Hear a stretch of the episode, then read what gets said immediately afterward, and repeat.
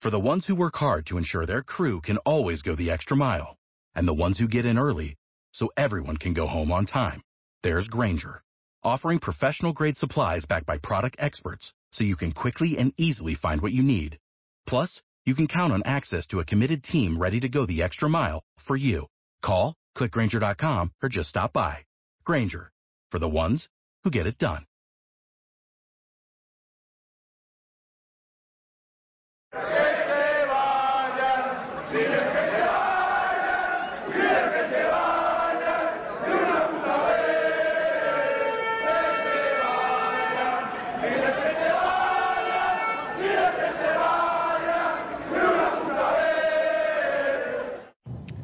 Hola atléticos y atléticas, bienvenidos a Atleti Podcast Rojo y Blanco.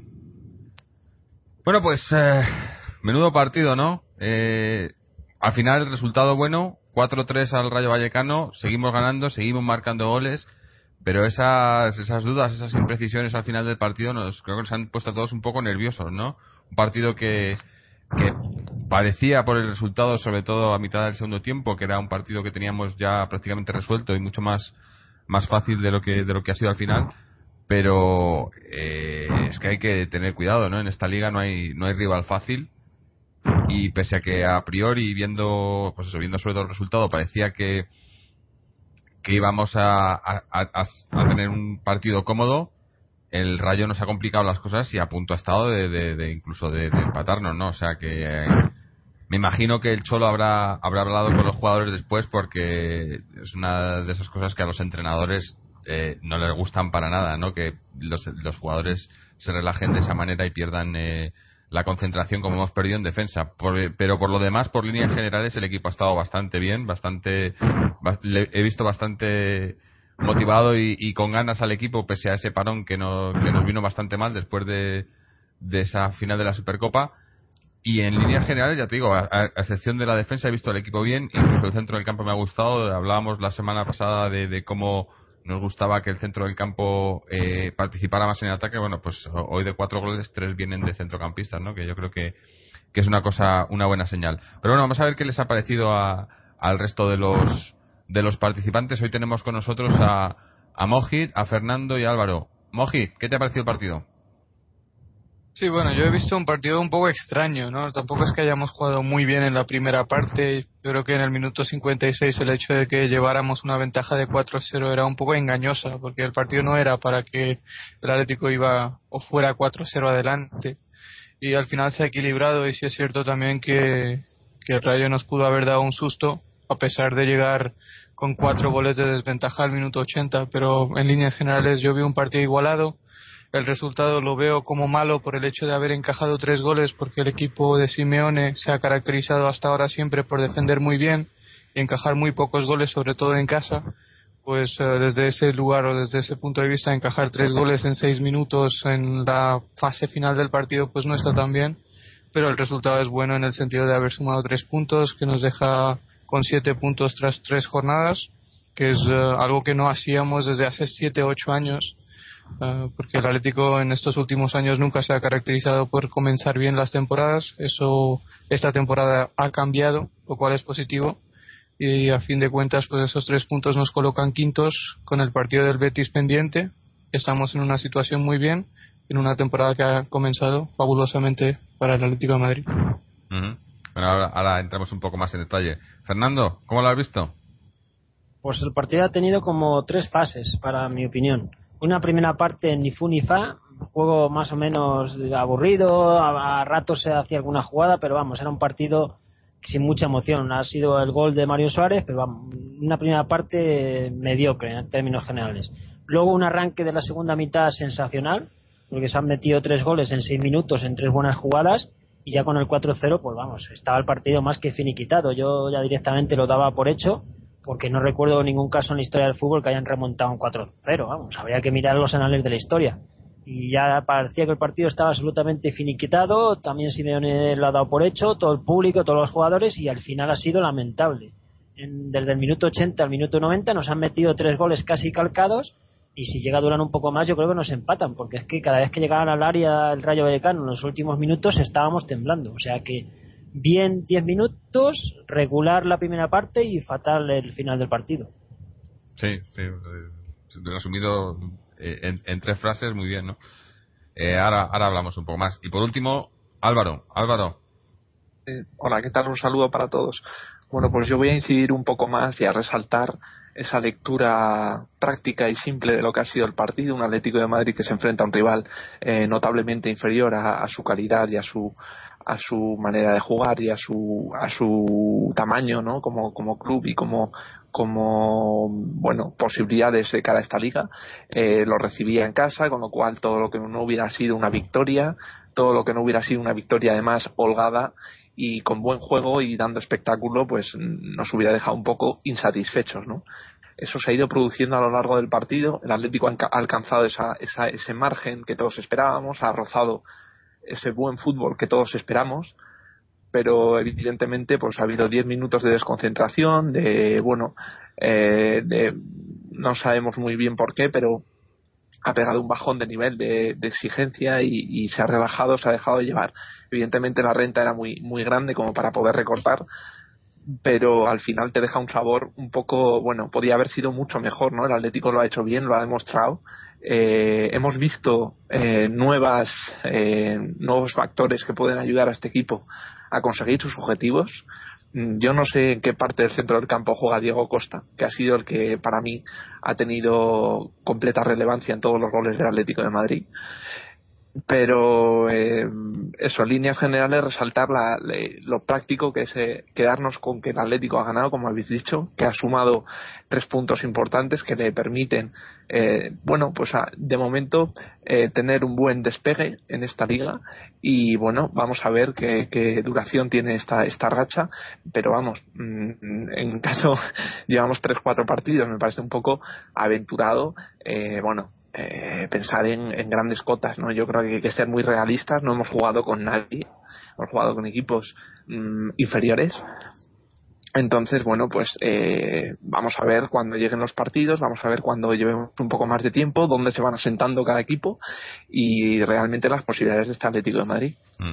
No, sí, está claro que las posibilidades todavía es muy pronto para decir, pero a diferencia de otros años, eh, cuando jugamos con, con equipos inferiores, como has dicho, eh, hemos sufrido e incluso hemos perdido, ¿no? Entonces, como mínimo que se gane a esos equipos, ¿no? Yo, yo creo que hoy, hoy por lo, por lo, a excepción de esos últimos minutos, por lo que he visto, me ha parecido, pues eso, que, que algo que ya comentábamos en la temporada pasada cuando llegó el Simeone, ¿no? Eh, que el Atlético sabe a lo que va, ¿no? Y sabe a sacar los partidos y, y sacar los puntos.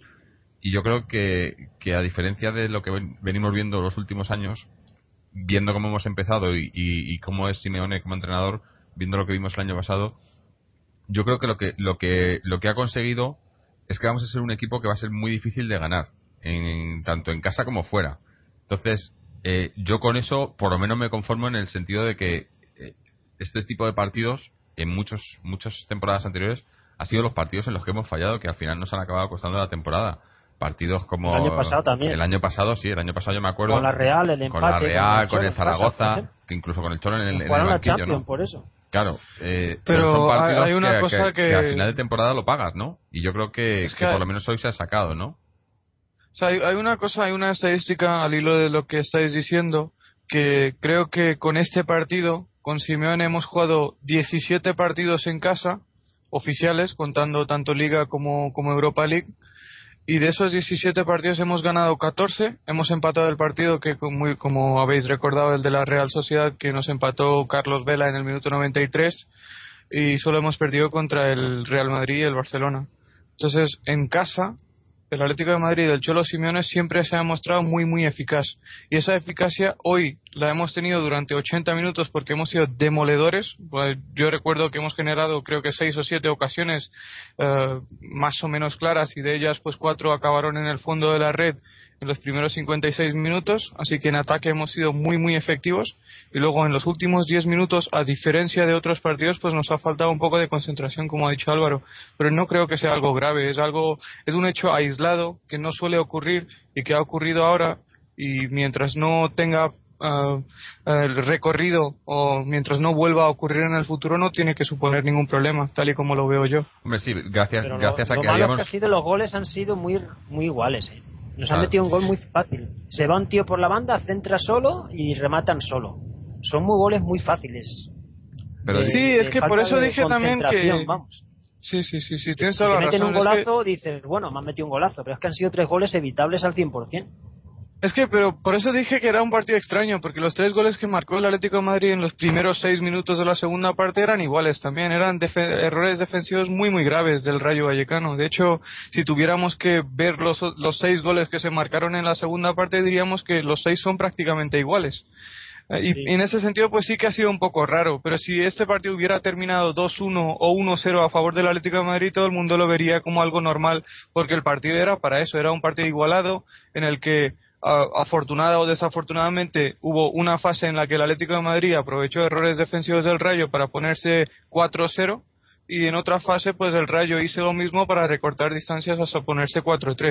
Pero lo que yo estoy diciendo es que este Atlético de Madrid no ha dado síntomas de debilidad defensiva. Lo que ha ocurrido hoy es un, es un hecho aislado, que no creo que tenga um, persistencia o, Bueno, pues o veremos. esto. sí. Yo, yo creo Con que el Godín yo no estoy muy ha tranquilo. sido- ¿eh? No.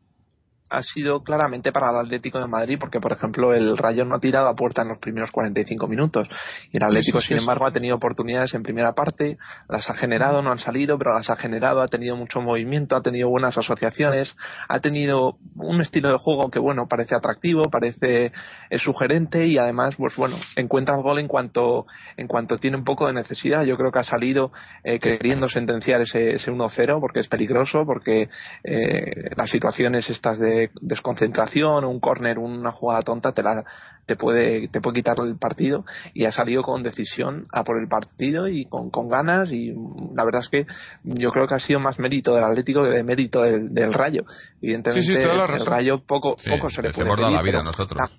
Pero es que exactamente, al- tampoco he visto eh, un partido equilibrado hombre ha sido yo creo un 3-1 un pues es un Disputado.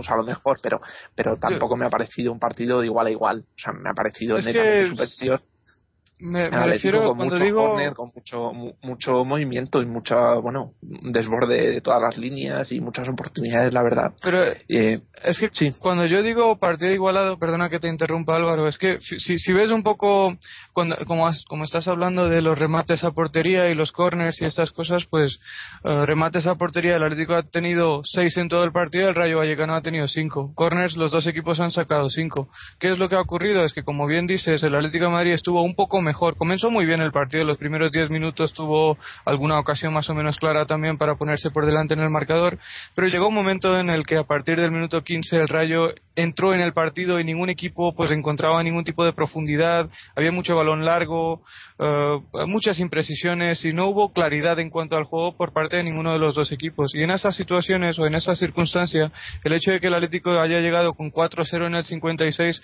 era, un, era gracias a la eficacia que tiene en ataque y al gran partido que hizo Diego Costa, pero no correspondía con lo que estábamos viendo sobre el terreno de juego, a pesar a pesar de que el Atlético incluso en ese minuto 56 era mejor que el Rayo, pero no tanto como para ponerse con cuatro goles de ventaja. Y por eso digo que lo que ocurrió al final, el hecho de que hayamos ganado con un gol de diferencia, más o menos sufriendo al final, corresponde con lo que se vio eh, durante el partido. Sí es cierto que fuimos mejores, ta- también por eso ganamos el partido, pero no fuimos tan tan superiores al Rayo como para ganarle por una goleada escandalosa como parecía que iba a ocurrir en el minuto 56 del partido, ¿no? Sí. A mí una cosa que me ha llamado la atención es, eh, eh, como habéis dicho, Diego Costa. Me ha parecido... Eh, como- Partidazo. sí, partidazo. Ya, ya lo venía diciendo yo que, que eh, en el estado de forma en el que estaba Adrián prefería a Diego Costa y creo que, que se ha visto con el cambio también. ¿no? Eh, Diego Costa ahora mismo aporta mucho más al, al equipo que Adrián. Sabemos que Adrián en, cuando está en, en buena forma puede, puede darnos mucho más, pero ahora mismo le veo, le veo muy, muy bajo de forma.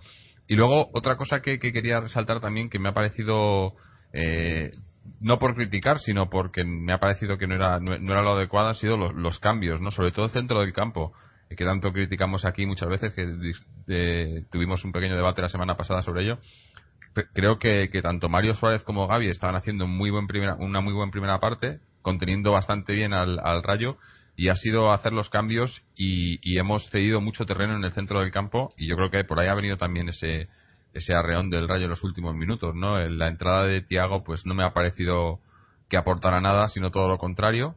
Mario Suárez, ya te digo, me, era una cosa una cosa que nos preguntábamos después de la Supercopa y, parece que, que, sí, ¿no? Que, está respondiendo ya mucho mejor. Goles, macho. Sí, bueno, es, que eso era lo que quería decir, que los centrocampistas hoy se han visto haciendo las labores defensivas, pero también subiendo y colaborando, ¿no? Y como ya digo, los, los tres primeros goles, eh, a excepción del penalti que luego ha metido Falcao, los goles en, en jugada han sido los tres de centrocampistas, ¿no? O sea, que, que, además también eh, es, es, de resaltar viendo el, el, el, momento de forma en el que está Falcao y cómo se comentaba, ¿no? Que si había dependencia de los goles de Falcao y demás, pues mira, hoy hoy no se, no, se, no se han echado de menos los goles, pese a que ha metido ese de penalti.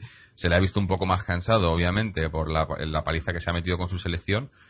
Pero, pero se ve que, que, a diferencia de eso, de lo que, lo que hemos visto otras veces, parece que hay que podemos tener goles desde otras desde, otras posiciones de, no solo del delantero no también eh, recuerdo Arda ha tenido otra oportunidad muy buena, ¿no? Ha habido muchas oportunidades de los centrocampistas, ¿no? Y, eso, eh, eso, eso es una buena noticia porque significa eso, que, pese a que tenemos a Falcao y que sabemos que a final de año va, a acabar marcando más de 20 goles, tenemos, podemos tener también goles de, otros, por otros, eh, que vengan por otros, eh, otros jugadores, ¿no? Pero lo que quería decir es eso, que, que no he visto acertados los cambios de Simeone, a excepción probablemente de, de, la entrada de Rodríguez, que Rodríguez sí ha dado, ha dado algo quizá un poco más de juego por esa banda, pero los demás eh, me ha parecido eso que, con esos cambios le hemos entregado y, y todo lo contrario que lo que ha hecho el Rayo, ¿no? Que el Rayo me, los cambios pues ha revolucionado el equipo y ha, y ha metido jugadores que no entiendo cómo, cómo esos jugadores no son titulares en ese equipo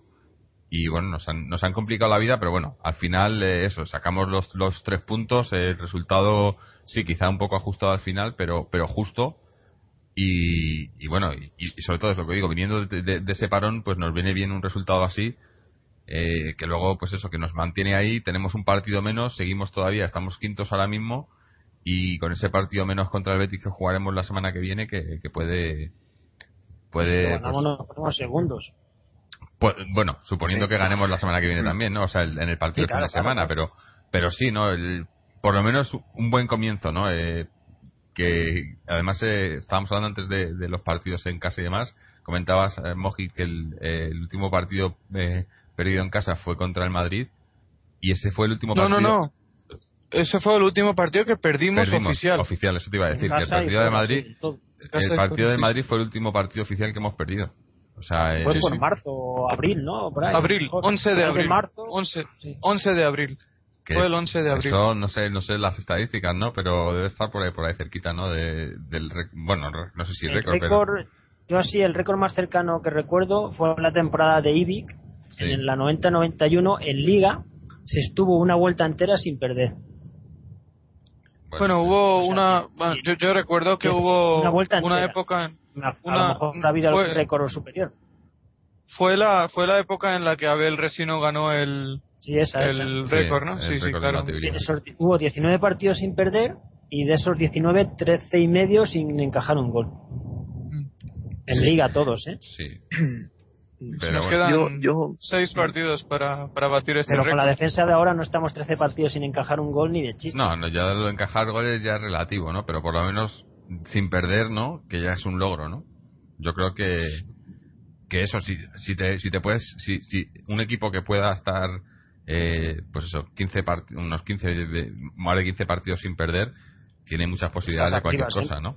Pero. arriba, en, cuanto, en cuanto a la defensa, pues simplemente resaltar que con este partido que hemos jugado esta noche ya son 35 partidos oficiales que ha jugado el equipo con el Cholo Simeone de entrenador en esos 35 partidos hemos encajado únicamente 30 goles. Digo únicamente porque si sacáramos las estadísticas de otros entrenadores como el propio Manzano, que ya os podéis imaginar lo que va a salir ahí, o, o, o, incluso Quique Sánchez Flores con el que ganamos dos títulos, pues, eh, pues, pues, esos 30 goles que hemos encajado en esos 35 partidos pues suponen una media espectacular. O sea, este, este Atlético demuestra que defiende muy bien. Vas a Ferrando y Ferrando con, con Ferrando también defendíamos muy bien. Lo que pasa es que luego en ataque no se metía un gol, claro. exactamente, exactamente. hay que tener mucho cuidado porque estamos hablando de un equipo que los últimos tres partidos ha marcado 12 goles. Sí, claro, si, si, si cuentas la Supercopa, es increíble, ¿no? La racha en la que estamos, ¿no? A excepción del partido contra el Levante, pero y bueno y que puede continuar ¿eh? esta semana que tenemos el partido de Europa League que ganar al Valladolid como sea no, es que es un comienzo de liga ideal. y tenemos la Europa League primero el jueves. ideal. El partido del jueves está chupado. Por eso no digo que, para, para seguir eh, sumando esa cuenta de goles no eh, hay que coger muchos puntos y coger moral. Este en principio de liga tan facilito y con la mayoría de los partidos en casa, Sí. Es una a mí, quizás es lo único, que, lo único que, que, me ha disgustado de esos tres goles del Rayo en, los últimos minutos. He pensado, hombre, todavía es muy pronto, ¿no? Pero piensas, joder, y si luego a final de temporada te, pasa que te tienes que fijar en los goles y demás, cualquier cosa, ¿no?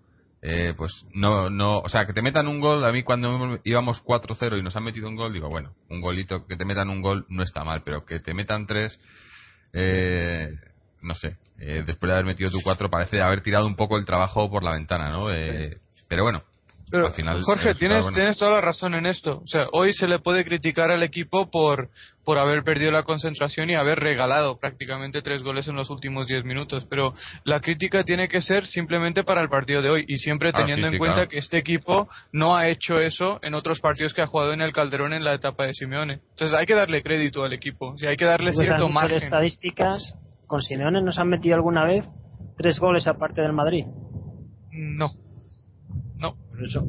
Es la primera vez lo que quiero decir es que estas estadísticas negativas, si se producen, se le puede criticar al equipo, pero siempre teniendo en cuenta que se ha producido esta estadística negativa y a pesar de ella hemos sumado los tres puntos que era el objetivo básico para este partido y que esto que ha ocurrido esta noche no había ocurrido anteriormente, como hemos sacado la estadística hace un momento con Fernando, que el Atlético de Madrid es la primera vez que encaja tres goles con Simeone en 35 partidos, a excepción de aquel partido con el Madrid que tuvo su propia historia también.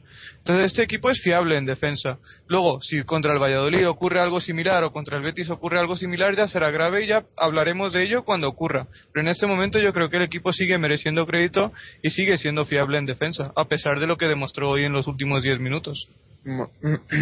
Bueno, yo, yo por ser un poco, por aportar un poco de, punto crítico a, lo que es el juego del equipo, lo cierto es que la primera parte del juego del equipo ha sido malo. Ha sido malo, no ha carburado bien lo que es el centro del campo. Yo creo que el Atlético ha tenido tendencia a jugar mucho por bandas, a utilizar mucho a Turán y mucho a Coque. Me parece que, bueno, oye, es una, es una manera de jugar. Se puede jugar por el centro y se puede jugar por bandas abriendo el campo. Pero me ha parecido que el peso del centro del campo en ese sentido ha perdido o no ha sabido llevar ese, ese, esa manija, ese ritmo, ese, esa, esa profundidad. Para mí, por el centro del campo no ha llegado, ¿no? Y yo creo que es, es por lo que el Atlético no ha acabado de, despegar en el marcador con ese 1-0 todavía apretado y con el rayo creciéndose a medida que pasaba el tiempo y se acercaba el descanso. Quiero recordar que ha tenido mm, dos faltas a la frontal del área y, la verdad es que han tocado en tres cuartos y, nos, han, nos han dificultado mucho lo que es la salida de balón. Por eso, me, mm, no sé, yo eh, a lo mejor he visto otra cosa, pero me ha parecido que el centro del campo, sobre todo el doble pivote, no ha ayudado absolutamente nada a la transición, absolutamente a nada. Eh, la recuperación para mí floja no ha ayudado a, lo que es la línea defensiva. De hecho, se ha tenido que hacer falta porque mm, ha habido una vez que, eh, no sé si ha sido una de Miranda, luego ha tenido que cubrir Felipe Luisa un tiro de, de su extremo derecho. Entonces, mm, yo creo que esa, esa, primera parte todavía hasta que el Atlético no empieza a encontrar esa, esa habilidad de los jugadores que tienen mucha más calidad, como puede ser bien es cierto, la primera parte Arda Turán ha demostrado que tenía soltura como para, para generar jugada, Coque ha aportado también lo suyo, se ha tenido jugadas a balón parado y en la segunda parte vuelvo a, vuelvo a insistir, también ha tenido el Atlético de Madrid, ha salido con mucho más eh, desmelenado ¿no? por el partido y con mucho más carácter. Pero yo creo que ese, ese, ese tramo de, de, primera parte en la que todavía con el gol no acababa de, de generar y de jugar un poco más con alegría, ¿no? yo creo que, bueno, eh, no, no me ha gustado esa, ese, tramo de partido. Luego ya sí, pero, pero ese tramo me ha parecido un poco soso, me ha parecido un poco conformista, si quieres, y un poco eh, problemático el hecho de no saber encontrar el dominio de la pelota, no saber, eh, no sé. Pero, yo, yo, Álvaro, yo, estoy... no, tenemos, ¿no?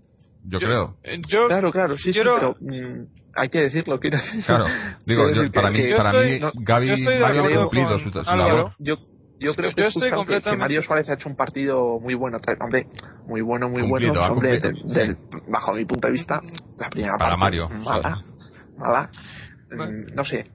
Mm, Esa es la sensación que tengo del partido. Luego, aquí hay aquí hay muchos más puntos de vista, pero mi punto de vista ya te digo que No, la yo- primera parte Yo no, muy yo no floja. creo, No, creo que hayamos yo brillado, estoy- pero creo que hemos cumplido. yo, yo estoy Dime. Yo estoy completamente de acuerdo con, con lo que ha dicho Álvaro del, del mediocampo. Eh, estoy de acuerdo y hay dos puntos de vista de esto, ¿no? Es cierto, como dije también al principio del programa, que el Atlético no encontró claridad en las transiciones y no jugó tan bien como jugó, sin ir más lejos, los dos últimos partidos, que, que según Álvaro, pues seguramente dirá también que eran rivales de una entidad más alta que, que, que el Rayo Vallecano.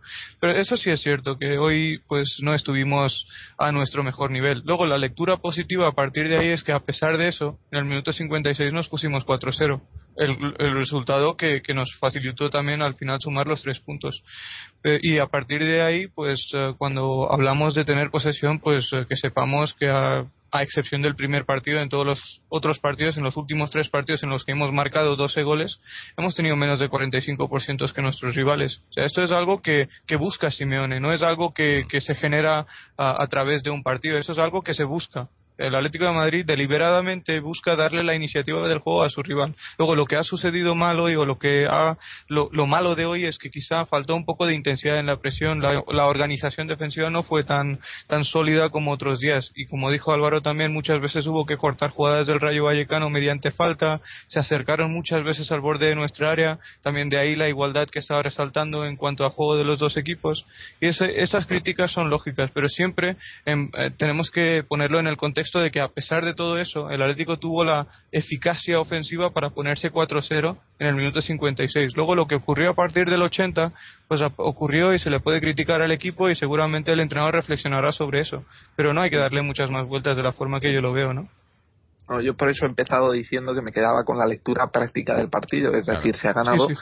eh, tres puntos, eh, seguimos con un buen comienzo, pero claro, ahora, pues bueno, estamos hablando del partido del Rayo y hay que hablar de Claro. todo, de lo bueno, de lo malo, pero Sí, Pero que prevalezca el, el, el lado Si positivo, podemos hacer un análisis también de jugador por jugador, si os parece. Sí, no, yo antes quería resaltar, ahora que estamos hablando de eso, decir un- una, una, una pequeña nota que es que eh, coincido con Álvaro en, en- en el hecho de que el medio campo quizás no ha, no ha generado juego y en labores defensivas tampoco es que ha estado brillante, pero eh, como ya comentábamos la semana pasada, a mí con que, con que por lo menos se cumpla viendo lo que hemos visto las últimas temporadas, eh, yo, yo me conformo con eso. Y, y lo que tengo, y, y el problema que, que vamos a tener esta temporada, que no solo ha sido en este partido, es que no tenemos no tenemos a nadie que, que- que pueda llevar esa manija. Eh, en algún partido lo puede hacer un poco Coque, lo puede hacer un poco Durán, pero no tenemos no, no son sus no son su digamos su fuerte o, o- o un puesto en el que destaque ninguno de los dos, ¿no? Y no tenemos otro jugador,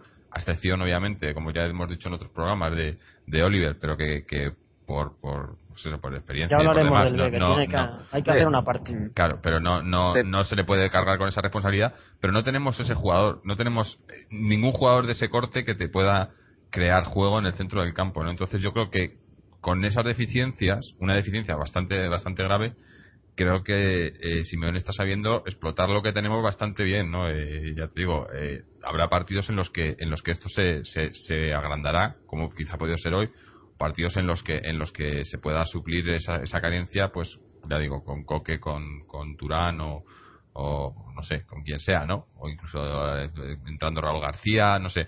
Pero es un problema que vamos a tener toda la temporada, porque con la marcha de Diego eh, no hay, no hay nadie ahí, no hay no hay creación, no hay no hay cerebro en el centro del campo, ¿no? Sí, yo, yo, yo personalmente te voy a interrumpir ahí y te pido perdón por eso, pero No. yo no yo no soy partidario de, de recordar a jugadores, exjugadores de mi equipo en una época en la que en tres partidos mi equipo gana un título y, y marca 12 goles y juega muy bien al fútbol, a excepción de unos 10 minutos del último partido que hemos jugado, que hemos ganado también No. y que nos deja prácticamente segundos si, si contamos. yo no creo que nadie le eche eh, de menos a Diego ahora mismo, ¿no? Sí, sí. Entonces, no, lo, lo- lo- sí, sí. Lo que estoy diciendo es que ah, existen deficiencias, obviamente, porque nosotros sabemos qué tipo de directiva tenemos. Entonces, es, es casi imposible montar un equipo equilibrado y que sea perfecto en, en términos de alternativas y en términos de, de profundidad de banquillo y estas cosas. Pero yo creo que el equipo es suficientemente sólido, lo está demostrando.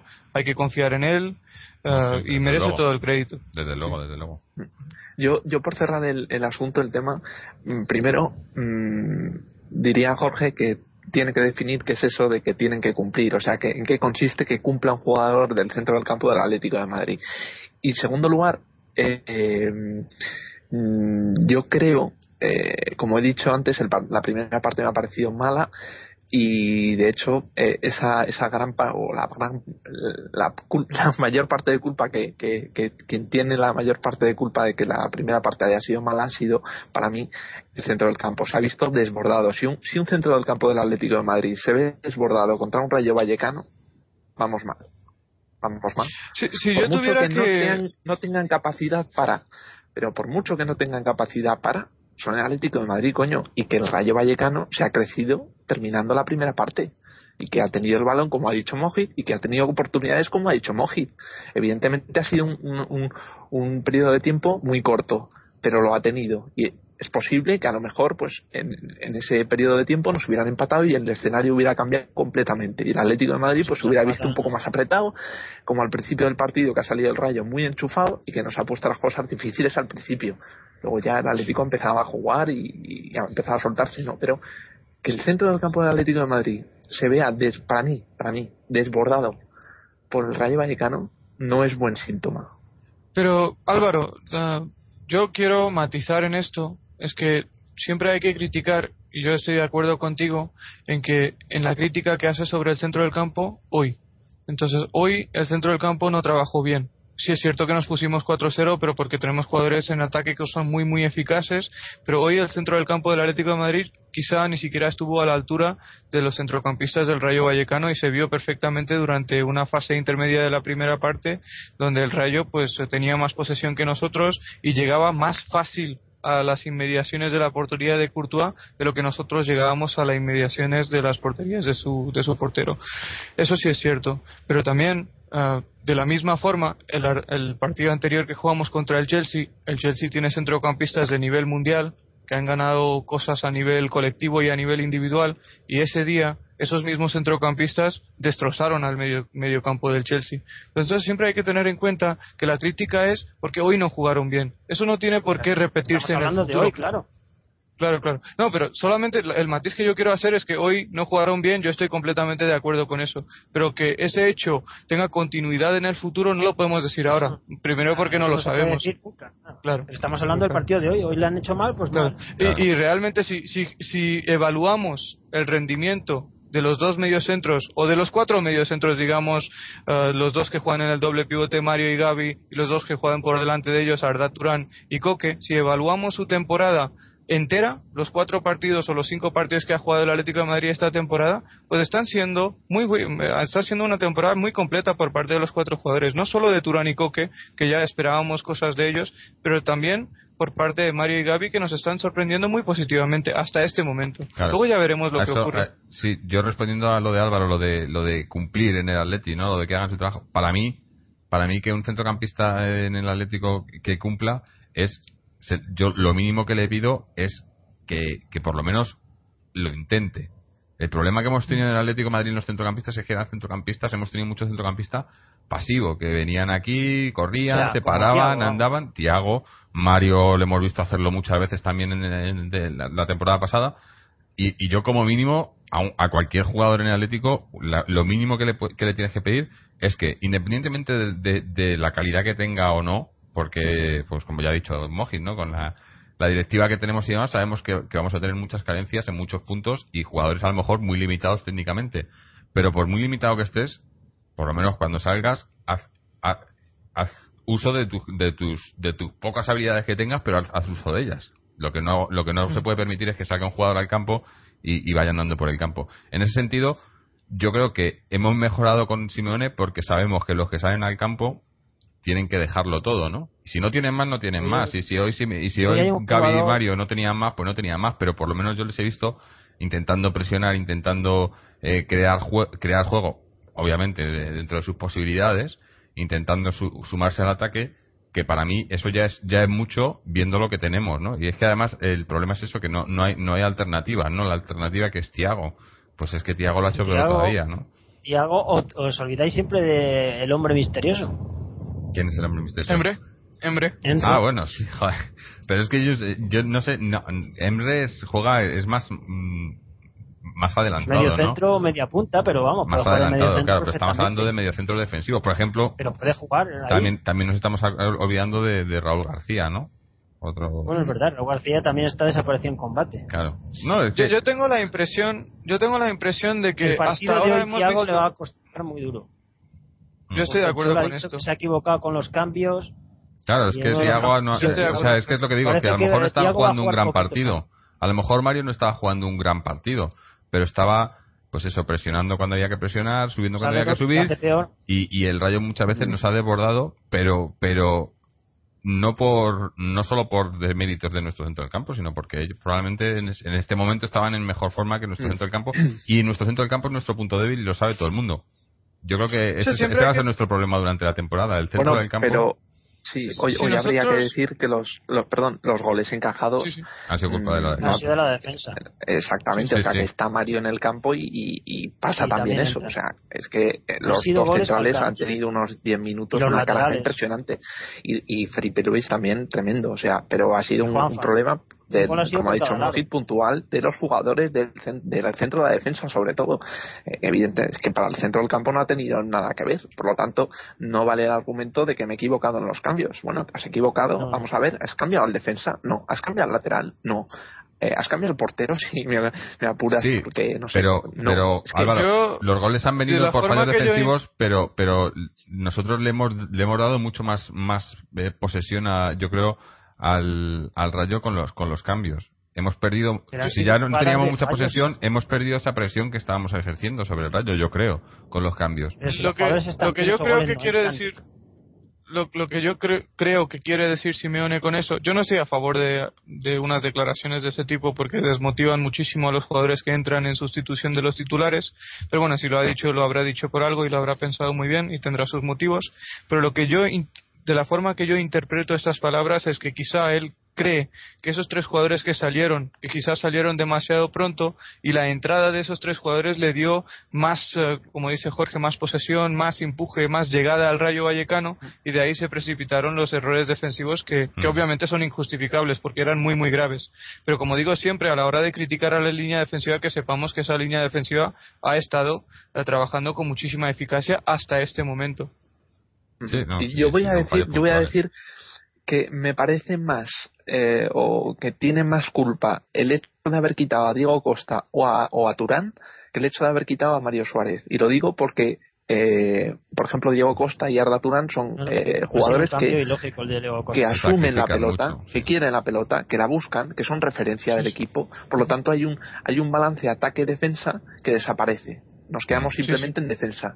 Ese, esa- Sí, sí, ese ataque eh, se, se diluye, quedando Falcao eh, solo arriba, pero con una, con una, bueno, con unas dificultades para pasar el balón con fluidez y, y- y faltas de referencia, como acabo de decir. Entonces, ha sido más, yo creo, ese- esa eh, el quitar la bandera, digamos, de, de- de- que señala dónde está el, el- hoyo, ha sido más el quitar la bandera y el, desnortar un poco al equipo que el hecho de haber quitado a Mario Suárez, como podía haber quitado a Gaby, como podía haber quitado a cualquier otro que, bueno, eh, pues ha hecho un mejor, mejor o peor partido, pero bueno, que ha sido uno más, ¿no?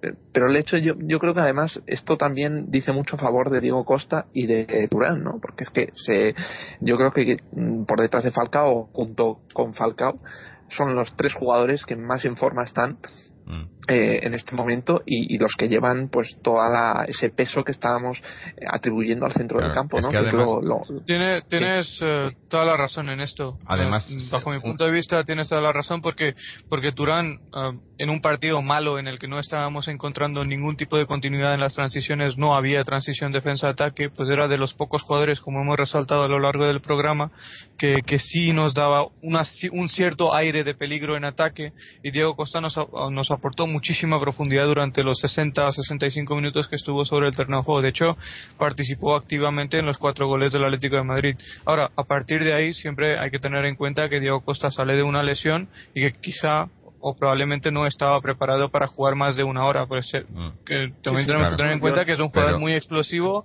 y que le puede hacer eh, daño en los músculos eh, el sobrepresionarlo. porque sale de una yo no digo que haya estado mal cambiarlo, digo que el, hecho de cambiar ha, provocado una serie de, factores que se han producido después. Otra cosa es que esté, esté bien, esté mal, bueno, eso ya. Además, además, hablando, volviendo a lo que estábamos diciendo antes, desde la poca generación de juego por parte del centro del campo, Diego Costa es una de las cosas que nos ofrece que no tenemos ningún otro jugador que nos, que nos ofrezca esto en, el equipo, que es, si no tenemos generación de juegos, es un, digamos, un jugador al que le puedes tirar balones largos desde la defensa o desde el mm. centro del campo y controlarlos. Y es más, se ha visto en alguna imagen del partido cómo eh, Falcao lo mandaba a que hiciera ese trabajo. no sé si os habéis dado cuenta. Le decía, Falcao, sube para agarrar, para, para, para, como referente para los, los defensas cuando tienen que sacar el balón porque es un jugador que, que aguanta muy bien el balón de espaldas y que te puede te puede evitar o, bueno no evitar porque no lo quieres evitar pero te puede solventar ese problema de no tener creación en el centro del campo no y es una cosa que, no tenemos nadie más que lo haga no Falcao el año pasado creo que en algunos en algunos momentos lo intentó hacer pero no es no es su puesto. Mm. y, ya digo sin tener jugador jugadores creativos eh, que te puedan manejar ese centro del campo eh, yo creo que esta temporada se le puede sacar mucho partido a Diego Costa, ¿no? Sí, Yo, estoy de acuerdo con eso también y, estoy, yo creo que lo que has dicho se adapta muy bien al concepto de poder utilizar como dupla de ataque tanto a Diego Costa como a Falcao. ¿Por qué lo digo? Porque, como has dicho, muchas veces al Atlético le falta transición central. Cuando le, cuando le ocurre esto, pues obviamente abusa del balón largo. Y si en ataque tenemos dos jugadores, dos jugadores que, que juegan bien de espaldas, que, que van bien por arriba, que los dos marcan o fijan a los centrales, pues obviamente va a ser más difícil para los defensas defenderlos. Pues son dos jugadores que además han demostrado que tienen gol, llegada, profundidad, pueden asistir, marcar, o sea, representan, duplican el problema, ¿no? Para, para las defensas. Y eso es lo que hemos visto hoy. Ah, Diego Costa ha hecho lo que ha querido con la defensa del Rayo Vallecano. Desafortunadamente no estaba físicamente para terminar el partido y Falcao pues ha encontrado más libertad también y y yo creo que la combinación es, es, muy buena y más teniendo en cuenta las características que tiene el Atlético de Madrid en este momento en su centro del campo. Ahora mismo, ahora mismo Diego Costa debe ser titular y Adrián suplente. Sí, sí, ya lo Sí, sí, sí, seguramente. Yo, yo quiero apuntar más, más eh, puntos a favor de Diego Costa y es que es muy generoso. Es decir, eh, eh, cuenta mucho con el acompañamiento, eh, mira siempre antes de dar la bola o tirar. O sea, tiene, tiene una visión que yo creo que es muy positiva porque juega para los demás, esto es importante, y es un jugador también muy valiente, muy valiente, eh, con mucho punto honor, muy luchador, muy insistente, que se sacrifica como nadie, que es la primera línea de presión cuando el equipo pierde la pelota. Mm. El error, yo es que llevamos grabando el podcast tres años y, no me cansaré no me cansaré de defender a Diego Costa porque yo estoy convencido de que es un jugadorazo. Si tiene minutos como los ha tenido la temporada pasada y yo creo que lo ha demostrado solamente en un equipo pequeño como el Rayo Vallecano yo creo que si tiene minutos esa lo único que le achacaría un poco es, es un poco de, falta calidad no pero yo creo que es capaz de, de, generarse nuevos recursos y como he dicho a todos los argumentos que han apuntado Jorge y Moji eh, tiene tiene algo más. O sea tiene eh, eh, bueno, movilidad, eh, siempre pensando también en los demás, tiene, ofrece muchas alternativas, mucho acompañamiento, en fin, que yo creo que, tiene cabida y, debería de tener minutos. Ahora bien, claro, está Adrián también, es decir, bueno, vamos a ver cómo hay muchos partidos, hay tres competiciones, espero que vayamos a por todas y si vamos a por todas, pues hombre, eh, tenemos a Diego Costa, tenemos a Raúl García, tenemos a más gente, tenemos a Emre, tenemos a bueno, más gente que puede entrar, ¿no? Cristian Rodríguez, o sea, tenemos una serie de banquillo, una serie de jugadores mejores que el año pasado, quiero decir, el banquillo del Atlético de Madrid es mejor que el del año pasado. Y por lo tanto yo mm, las aspiraciones del Atlético, eh, primero yo creo que mm, tiene pinta de que el Atlético va a aprovechar esta oportunidad que le dio ganar la Europa League y consolidarse como un equipo grande y segundo que puede ir a por todas, que ahora sí que puede, puede plantearse el, el, el, ir a por todas en todas las competiciones y no desechar ni, ni, ni espero que hablemos de cansancio hasta el mes de mayo, ¿no? Porque haya No, una dosificación, haya... De momento, Sí. de momento estamos ahí ahora mismo. es una mentira. Sí, si está bien preparado, yo creo que Cansancio este año no. Eh, teniendo. Cansancio, los ciclistas que están 22 etapas subiendo puertos y bajando puertos. Un jugador de fútbol que entrena dos horas al día y tiene 22 horas para descansar, Sí. no puede estar muy cansado. No, y, y además, eh, eh, el- las excusas que hemos tenido en años anteriores, la típica excusa de la pretemporada es que la plantilla no estaba eh, definida hasta agosto, no sé qué. Este año, Este no hay año no ninguna hay, excusa. no hay ninguna excusa. Este año no ha habido ninguna incorporación tardía ni nada. O sea, todo ha sido. eh, no ha habido tampoco, hemos tenido, como en temporadas anteriores, que hemos tenido que jugar hora. previas en, a- en, en, en julio y demás. Esta temporada, la única, el, el único pero quizás es que la liga ha empezado un poco antes, pero por lo Eso es demás. para todo. eh, claro, para todos. Por eso digo, por lo demás, no ha habido. No creo que cansancio pueda, pueda achacarse eh, Claro. como excusa. El cansancio es una teoría más vieja ya, vamos. Sí, y además eso, y hemos Yo empezado ya con, con, con descansos, ¿no? Con semanas de descanso y demás, ¿no?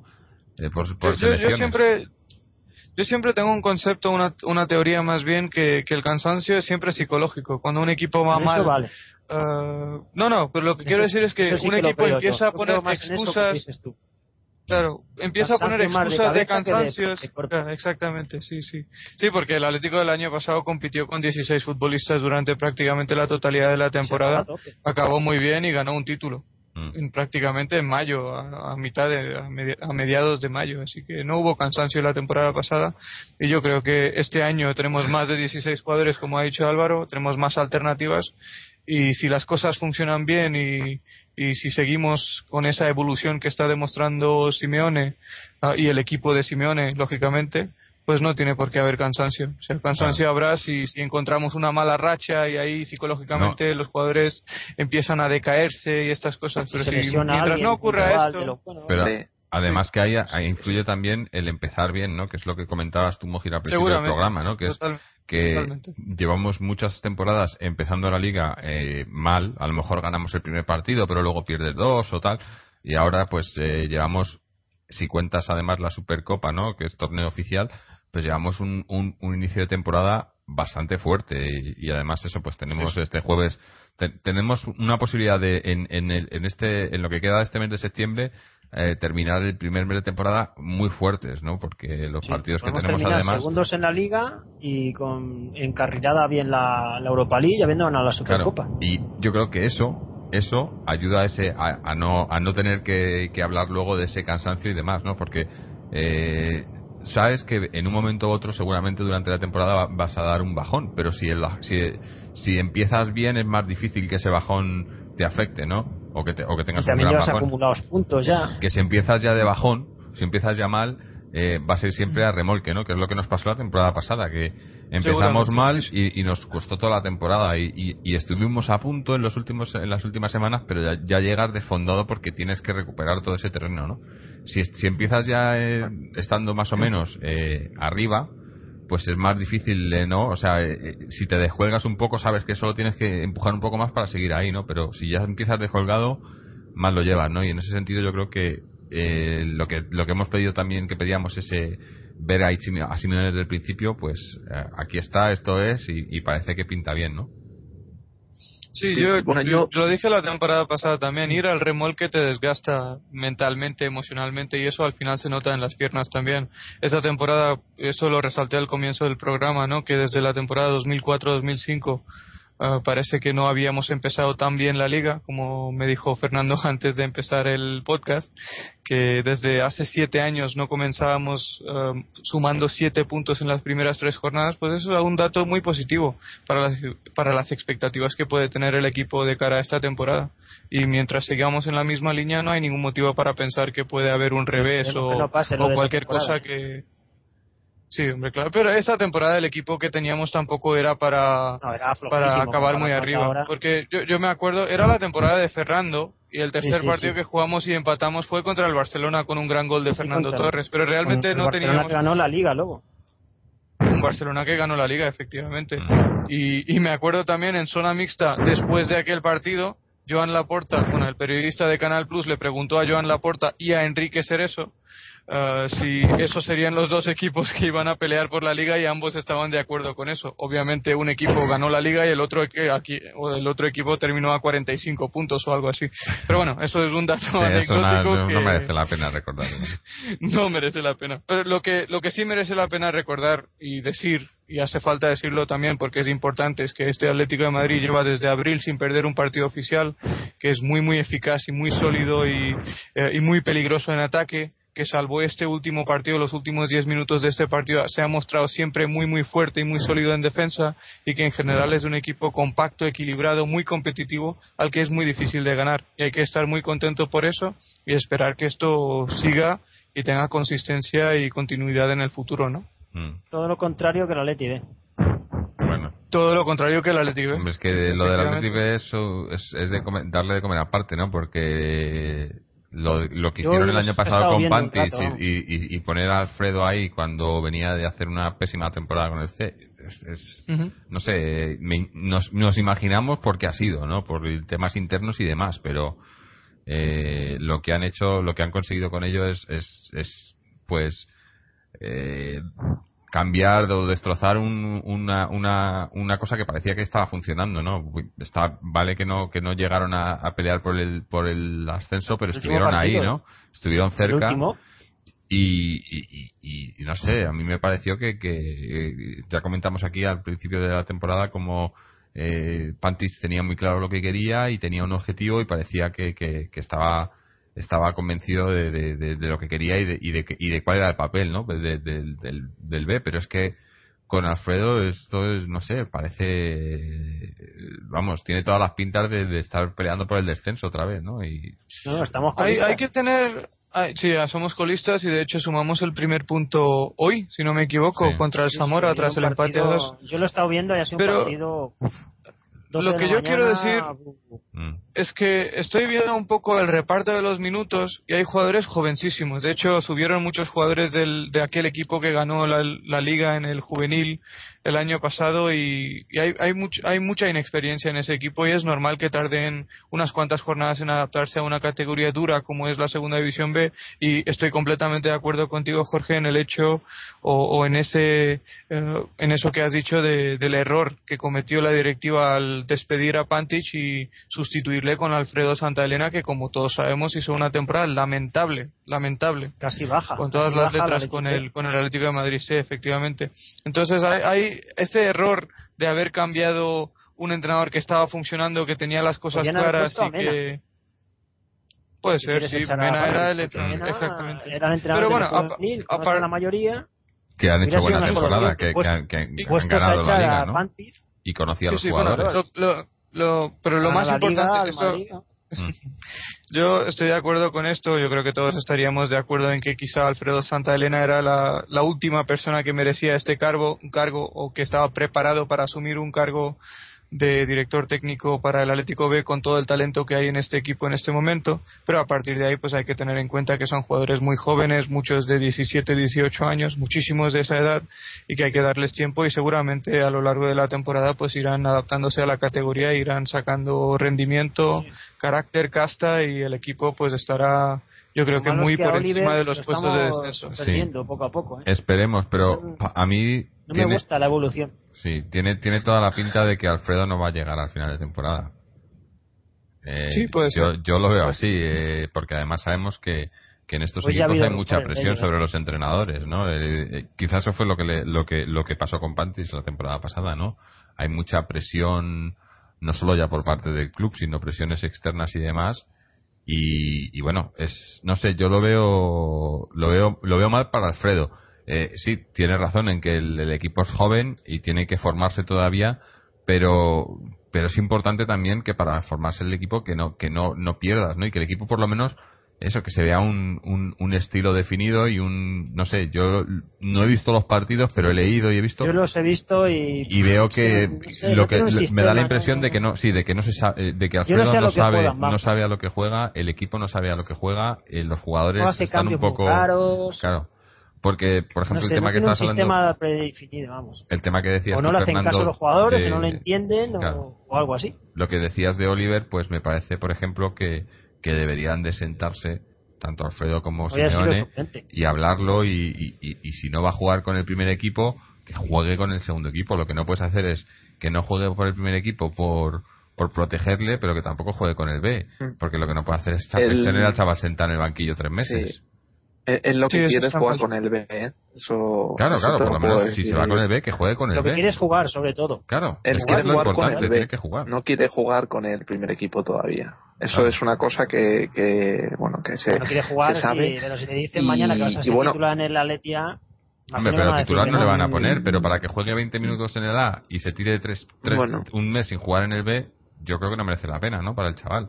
Eso. Tiene que Es que jugar. no que tendría por qué ser así. Claro, no es que tendría tenía por que haber ser jugado. Hoy, hoy, por ejemplo, tenía que haber Claro. jugado con el B.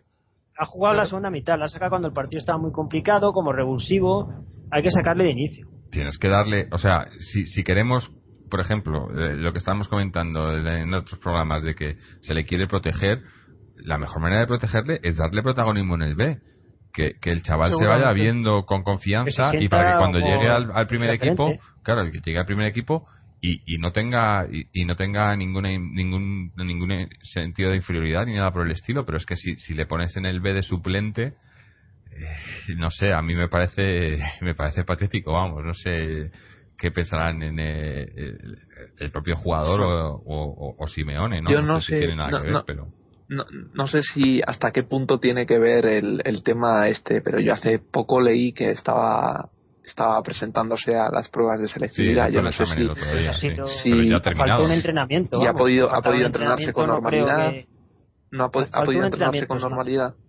No, a no, uno. Un día faltó. ha- faltó, pero pero un pero por lo que he visto Un también entrenamiento ha faltado, vamos. Sí, pero aparte Vale, también vale. ha estado, Bueno, ha sí, estado entrenando uno, pero le han, le han estado Sí, entrenando aparte en eso, solitario, a- ¿no? aparte han- le han hecho un plan específico a él y a Saúl de potenciación física. Claro, o sea, que porque en teoría fueron los que estuvieron tiene que con estar la mejor que, sub-19. que el resto de compañeros. Claro. Es un poco extraño porque cada día dicen una cosa. Un día dice Alfredo no le saca por la selectividad. Otro día dice que no le saca porque tiene un plan específico físico. O sea, ¿Y, Sa- que y Sa- y Saúl y viene una jugando con el pero B o no? Saúl, Saúl sí viene jugando. También a veces son muy Bueno, raros. Saúl, por lo que entiendo, era titular. Hoy hoy ha salido desde el banquillo, pero los Sí, pero primeros otro dos no partidos jugó. creo que los... Sí, el otro día no Pues, jugó, es Luego el otro día quitó a Pedro, el delantero referente, vamos perdiendo y va y le quita.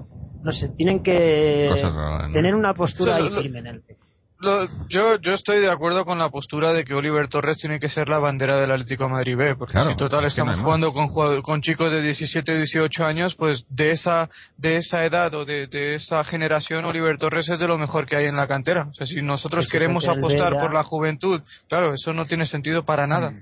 para nada. Una cosa es que sea demasiado joven para jugar en el A, que yo mantengo esa postura y sigo pensando que es muy muy joven para que tenga el protagonismo que se pedía Claro. a él a- al principio de la temporada, pero de ahí a que sea suplente en el B y que solo haya jugado ciento y pico minutos en las primeras cuatro jornadas es lamentable. Pero Habrá un todo, motivo, al- pero lo lo lo explicar, perdido, Sí, sí, sí. ha perdido proyección de, de minutos de juego.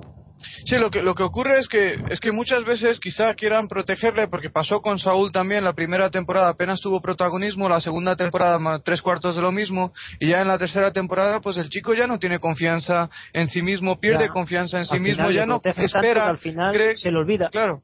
Es que muchas veces el concepto de proteger hay que tenerlo muy claro.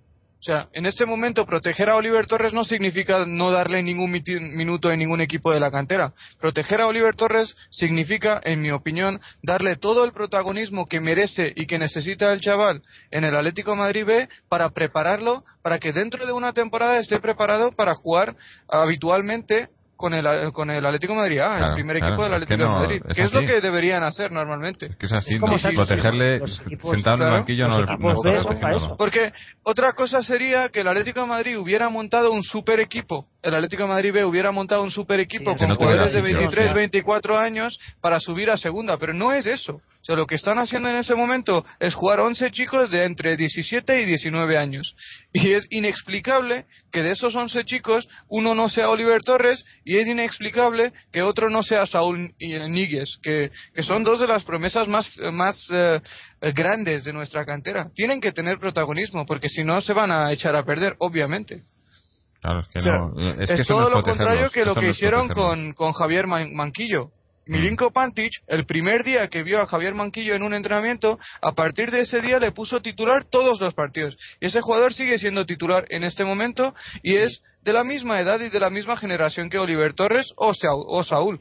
Entonces, ¿por qué Oliver y Saúl no tienen el protagonismo que tiene Manquillo, que, que ha merecido Manquillo y está rindiendo a la altura de las expectativas que se esperan en una categoría difícil como Segunda División B? Bueno, eso habrá que preguntárselo Saúl hoy ha Alfredo, ¿no? salido. Habrá que Saúl ha salido hoy en el, mira, los- hoy ha salido Saúl en el En 53, el 53. Sí, sí. y Oliver en el 46. Si son en teoría dos de perlas en de la cantera, equipo en un equipo en el que hay un tal Pedro Martín que tiene más o menos la misma edad, un tal Endoye que tiene más o menos la misma edad, un tal Elvis que tiene más o menos la misma edad, Manquillo que tiene más o menos la misma edad, Iván Sánchez que tiene más o menos la misma edad Tomás también, y el. Tomás, sí, y el- Tomás también que tiene la misma edad. Entonces es un equipo joven en el que ex- inexplicablemente o por un motivo muy muy muy sospechoso, Oliver Torres y Saúl no están siendo titular. Y hay que preguntarle, lo primero que hay que preguntar en la siguiente rueda de prensa o en la siguiente entrevista que dé Alfredo Santa Elena es por qué Oliver Torres y Saúl no son titulares en el Atlético B. Y queremos Yo una que respuesta. ¿Sabes quién se lo va a preguntar? ¿Quién? Simeone. ¿Quién? Simeone. Claro, es que es lo que digo, hay, hay comunicación entre ellos, o sea, Simeone puede, puede pedirle, o, o, o esto es por parte del club. Hombre, Simeone a lo mejor no le va a decir saca directamente a uno, pero Simeone puede hablar con el director deportivo, bueno, entre comillas, si existe esa persona, y el director deportivo se lo diría al entrenador del B. No tajantemente, pero le podría hacer ver de que es necesario que estos jugadores juegan. Si Claro, ejerciera es uno que para, de para que estén en el banquillo y jueguen 20 minutos, para eso que lo jueguen con el, con el primer equipo, vamos. Yo, yo me estoy acordando de una cosa que decía mucho Joaquín Caparrós en su eh, en el Deportivo, creo, ¿no? Cuando se fue a Potencia. Sí, bueno, eh, te- a eso iba, a es eso iba. Pero. ¿eh? simplemente, un buen entrenador. no, no, pero bueno, pongamos ver, el bueno, ejemplo del Sevilla, ejemplo, que allí más o menos lo hizo bien. Que decía que allí no solo esperaban resultados, que no los tuvo nunca realmente en el Sevilla, porque el Sevilla después de que se fue se convirtió en un super equipo que ganó muchísimos títulos con Juan de Ramos. Dejó Pero hecho, que pero no aparte de exactamente pero aparte de pedirle resultados y cumplir objetivos lo que le pedían era la, la proyección de los canteranos o sea del nido o el que sea Monchi o el director deportivo o la persona que corresponda le pedía informes a Joaquín Caparrós de cómo progresan los canteranos y eso es exactamente lo que tendría que hacer la directiva y el propio Simeone con el entrenador actual del Atlético de Madrid B que es Alfredo Santa Elena. Alfredo Santa Elena, exactamente. Alfredo Santa Elena podrá decir que yo voy a poner el mejor once. Eso tiene libertad porque es el entrenador actual de este equipo. Pero tiene que pasar informes de cómo va la progresión de Oliver Torres y Saúl. Y si él cree que no darles minutos a estos chicos en esta, en, en esta temporada, en, en estos partidos, les va a hacer crecer, pues que explique los motivos. Que no existe ningún motivo y no los va a poder explicar, lógicamente. No, cada día dice una cosa. Exactamente. O sea, que no Entonces, hay que. Mm, claro. Tampoco. Pero bueno, lo que está ver, claro es que yo- es injustificable lo que está ocurriendo a los dos chicos. Y voy a decir los dos porque yo sigo confiando en Saúl, que además es de la misma edad y de la misma quinta de, de Oliver Torres, Manquillo, Elvis, Tomás, etcétera, etcétera. Entonces, esto, yo sigo teniendo esperanzas de que estos dos chicos serán parte del primer equipo dentro de muy poco tiempo y serán importantes en el Atlético de Madrid A en las futuras temporadas. Pero si siguen así, seguramente no será, no será el caso. Bueno, a ver, yo, yo desconozco un poco el tema así tan, tan profundamente como vosotros. Yo no he visto el partido del Atlético B de hoy, ni, ni No ninguno de esta temporada. Pero, hombre, estamos en la jornada número 5. Eh, no, no creo que sea bueno dramatizar con que no hayan jugado todos los minutos que deberían de haber podido jugar, ¿no? Si hubieran jugado desde el principio.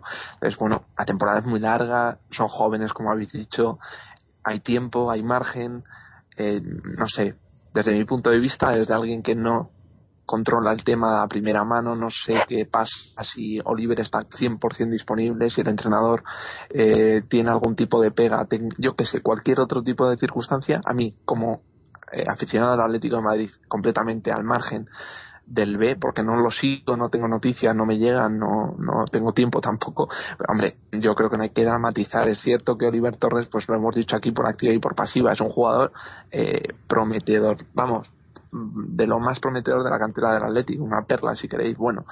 pero yo creo que no habría que dramatizar, hay que ser un poco más cautos. Estamos empezando, la temporada es larga, eh, el jugador es internacional, juega minutos con España, el Atlético de Madrid el primer equipo puede necesitar más gente eh, en otras competiciones minoritarias, como puede ser Copa del Rey en las primeras rondas, donde hay que jugar con equipos de segunda B. Entonces, vamos a ver un poco de tiempo y yo creo que la, la valoración de Oliver Torres, como le gusta mucho decir a Mojit, habría que hacerla por lo menos, por lo menos a mitad de temporada, si no es a final de temporada, valorando los resultados obtenidos y los minutos jugados, la progresión y todo esto, ¿no? Está claro, no, no, yo, estoy, de acuerdo con eso, ¿eh? Álvaro, yo estoy de acuerdo con eso. Obviamente es demasiado pronto en este momento para hacer evaluaciones de, del tipo que estamos haciendo. Pero, pero, pero, también, yo lo único que quiero es, lo, único, lo, lo, único que yo quiero es que a Alfredo Santa Elena le pregunten no, yo lo único que quiero es que Alfredo Santa Elena, no sé si le han hecho esa pregunta, si se la han hecho y él ha contestado, pues desconozco esto. Pero yo quiero que le pregunten y que y que llegue a mis oídos y a los oídos de los aficionados por qué Oliver Torres no es titular con el Atlético B, que lo explique y a partir de ahí que pase un informe a la directiva de mi equipo, a la directiva del Atlético de Madrid, explicando por qué el hecho de que Oliver Torres no sea titular en el Atlético B en este momento le puede beneficiar en el futuro a este chico. Igual existe un motivo, pues que lo explique, nada más. Simplemente pido eso. ¿Tú crees que nadie le habrá preguntado por este chico? Que precisamente no es anónimo en estos momentos. Yo creo que todo el mundo le habrá preguntado por este chico. Pero, pero no lo han explicado en público, ¿no? Que lo expliquen en público. Exactamente, exactamente. Es que el pues, problema que hay es, todo ese secretismo que hay en, en, en, en es que cada día dice una cosa. El problema es eso, que un día dice una cosa, otro día dice otra. Entonces, no sabemos realmente con qué cosa pues, escúchame, dijo que para era la semana que viene, Para, para la semana que viene, Moji, te prometo una respuesta eh, de por qué no juega Oliver Torres. Perfecto. Eso, pues es lo que quiero exactamente. Te tenemos grabado, Álvaro, no te quedamos, quedamos, quedamos a la semana que viene y yo prometo dar la respuesta. Si no, no aparezco por aquí. A ver, entonces no aparece. Muy bien. ¿Tienes un con Alfredo Santalena? No, no, no, pero, pero, pero a lo que yo lo que quería comentar es que como lo mismo que estábamos diciendo del primer equipo, que, que empezar bien eh, es, es lo mejor que puedes hacer, pues lo mismo se aplica al B, ¿no? Con ese comienzo ahora lo van a tener muy difícil. Y si, y si estás intentando además eh, sacar jugadores y demás y, y, no te importan los resultados, bueno, pues coño, pues sácalos. Pero es que si, te, si, si, me dices que no es que estás reservando los jugadores porque no porque el equipo ahora mismo no lo puedes introducir más, pero es que no te salen los resultados, es que no tiene ningún sentido, ¿no? A mí yo yo distinguiría, si me dices que el equipo ha ganado los cuatro partidos y no un Saúl, pues bueno, pues a lo mejor lo entiendo. Eh, yo creo que, lo que hay que hacer es establecer la prioridad del equipo. ¿Cuál es la prioridad del equipo? ¿Formar jugadores, o, ascender? Y si, si, si, me dicen que la prioridad del equipo es ascender, obviamente competir en una, en una categoría tan difícil como Segunda B con chicos de 17, 18, 19 años que no tienen ningún tipo de experiencia en esa categoría, no es normal. Eso le puede ocurrir al Barcelona que tiene otro nivel de canteranos y hay que reconocerlo. Si al Barcelona tenía jugadores muy, muy jóvenes en su primer año en Segunda B subieron a segunda y luego en este año en segunda acabaron terceros. Subieron de tercera a segunda B a segunda y luego se quedaron y acabaron en segunda. Exactamente. Pero lo que estoy diciendo es que eso es, claro, pero lo que estoy diciendo es que eso es un caso muy particular de un equipo que ha trabajado la cantera muy bien desde hace décadas. El Atlético de Madrid ha empezado ahora o ha tenido la suerte de encontrar una serie de canteranos en una generación que son muy muy prometedores. Entonces no puedes coger a ese equipo que ha ganado la, la, la, liga de juveniles el año pasado, meterles a todos en el Atlético B antes de pasar por el Atlético C y tener el objetivo de ascender con ese equipo. Ahora bien, si no tienes este objetivo, la objetivo el objetivo obviamente tiene que ser la potenciación, la potenciación eh, de, de, estos jugadores y que tengan experiencia en esa categoría y que estén preparados para jugar en primera. Pero estamos viendo en este momento que no está ocurriendo ni lo uno ni lo otro. Y lo único que queremos saber es por qué. Y ya está. Hombre, tú, hemos puesto el ejemplo de Navarros, por ejemplo, en el, en el sentido de la llegada de canteranos al primer equipo de Sevilla. Y es cierto que eso ya me parece un objetivo, un objetivo y es decir, un objetivo final, una finalidad por parte del filial. Es cierto que el Atlético estuvo en segunda división durante ese periodo, es decir, un buen trabajo de cantera, no solamente para tratar de proveer al equipo, sino pues un equipo competitivo y un equipo que consiguió ascender y mantenerse varios años en segunda división. Yo quería decir al hilo de lo que ha dicho Jorge, que yo distinguiría eh, las prioridades del Atlético de Madrid con respecto al filial. Quiero decir, el Atlético de Madrid ahora mismo tiene una urgencia, que es entrar en Champions este año, sea como sea, por, por cuestiones económicas y por básicamente por cuestiones económicas. Y luego a nosotros pues nos interesan también otro tipo de cuestiones. Pero tiene esa urgencia. El filial los filiales no tienen urgencias, quiere decir, el año que viene el Atlético sigue en segunda B y no pasa nada. El Atlético B eh, pues eh, se mantiene en la categoría y bueno, yo creo que es lo que se busca por lo menos esta primera temporada con esta serie de jugadores eh, ¿no? Entonces, bueno, eh, esas prioridades, por ejemplo, también ha dicho Moji, ¿no? ¿Cuál es el objetivo del B?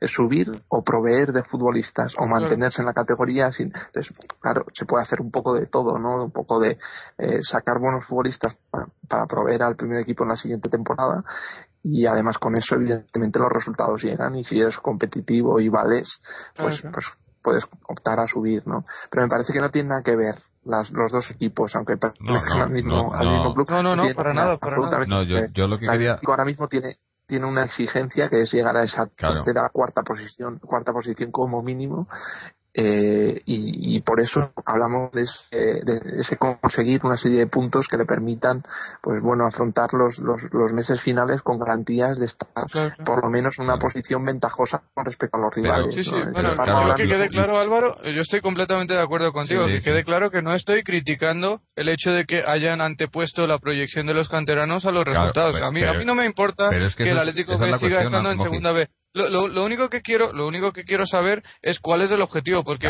parece que no está muy claro. Entonces, si el objetivo es la proyección de los canteranos, lo que quiero saber es por qué dos de los canteranos más prometedores no juegan en el equipo en este momento.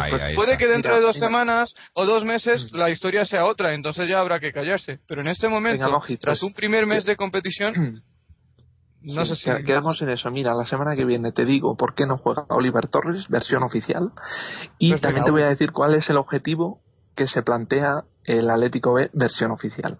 Perfecto, esas son las dos preguntas importantes. Vale, vale. Bueno, ahí tenemos al corresponsal, no sé. A ver, Álvaro, estaremos aquí pendientes, pendientes todo. No sé de dónde voy a sacar. El enano te prometo. Siempre, por, si tuviera que dar un ejemplo, daría el ejemplo de, Sergio Busquets y Pedro Rodríguez, que son jugadores muy, muy importantes en el Barcelona ahora mismo, incluso después de la etapa de Guardiola. Con Tito Vilanova siguen teniendo minutos y protagonismo. Pues esos jugadores llegaron al primer equipo desde el Barcelona B o el Barcelona Athletic, que estaba en tercera, ni siquiera estaba en segunda B. O sea, en ese sentido, a mí no me importa o no me afecta negativamente el hecho de que el Atlético B esté en segunda B o en segunda. Lo que yo quiero es que la directiva y el equipo tengan no, no, no, no, he dicho tercera, he dicho segunda B o segunda. ¿Para qué vamos a empeorar lo que lo que ya tenemos, no? Pero lo que quiero decir, eh, ya fuera de bromas, es que quiero saber exactamente qué es lo que busca el director de la cantera y cuál es el objetivo exacto del Atlético B, que es la pregunta que, que claro, bueno, formar jugadores o, ascender, porque son objetivos diferentes. Claro, pero a eso me refería yo con lo de con lo de los cuatro primeros partidos. Si, si, si la idea es formar jugadores, ¿por qué no han jugado los dos canteranos con más, con más futuro probablemente.